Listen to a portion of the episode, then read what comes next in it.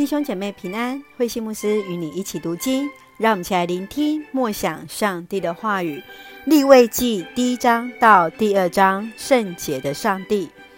立位记，犹太经学教师称为祭司法典，记载有关于祭司和立位人的职责，是被上帝所召唤来过圣洁的生活。通过祭司的献祭，上帝接纳。所献的祭物，人得以进入与他的誓约关系之中。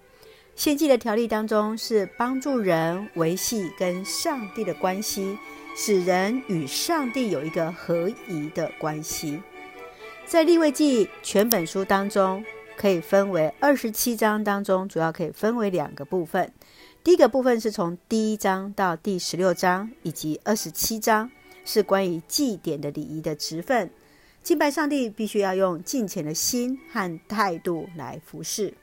第二个部分是十七节到第二十六节，人要活出圣洁的生活，要关心邻舍，要尽诸般的义。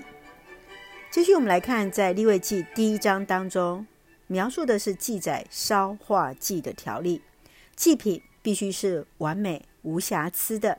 而且要将整只的祭牲全部来烧化，不可存留。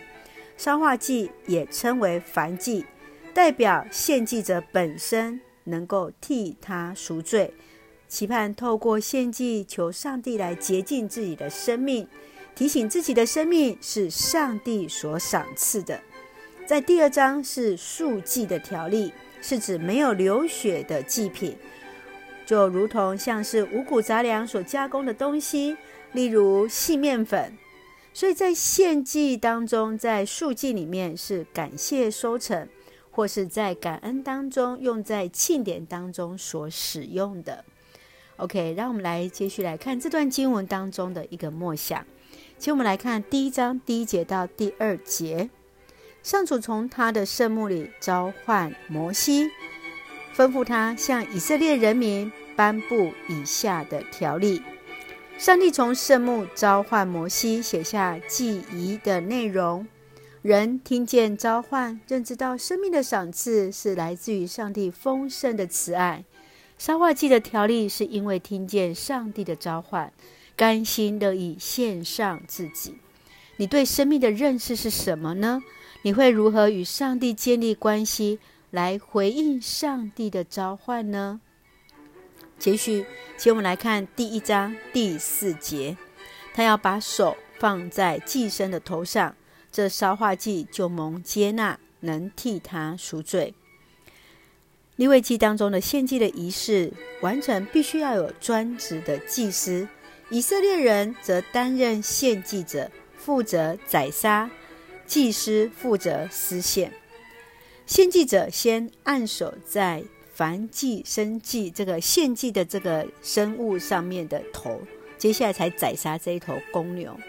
在这里当中，我们会看到祭司跟平信徒一起来完成献祭这样的一个服事。今天也让我们在思考，在教会当中，谁能够担任那使人与上帝和好的施献者呢？那你认为？牧师跟平信徒之间的角色有什么样的差别呢？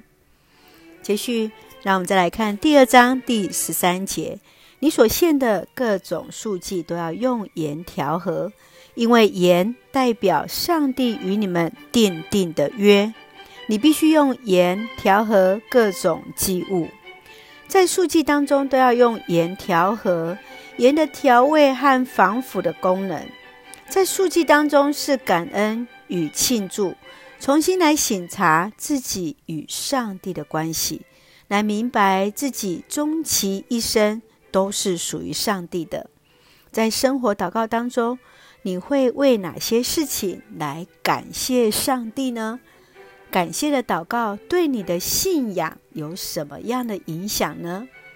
让我们一起来用第二章第二节作为我们的金句。这火气的香味是上主喜悦的。是的，上主喜悦我们的奉献。愿我们都将自己全人献在主的面前，愿主来悦纳。让我们一起用这段经文来作为我们的祷告。亲爱的天父上帝，感谢上帝所赐一切的恩典与我们同行。因着你的爱，使我们能够来到主的面前来服侍，学习做那使人与你和好的祭司。求你加添智慧、信心，记得自己的生命源自于你，所献一切都是你所赏赐。无论软弱或富足，你都看顾，使我们能够来回应你的呼召。在我们所爱的教会赐下真实的平安，使每位弟兄姐妹身心灵都健壮，恩待保守我们的国家台湾，有主同行。感谢祷告是奉靠主耶稣的圣名求，阿门。弟兄姐妹，愿上帝的平安与你同在，大家平安。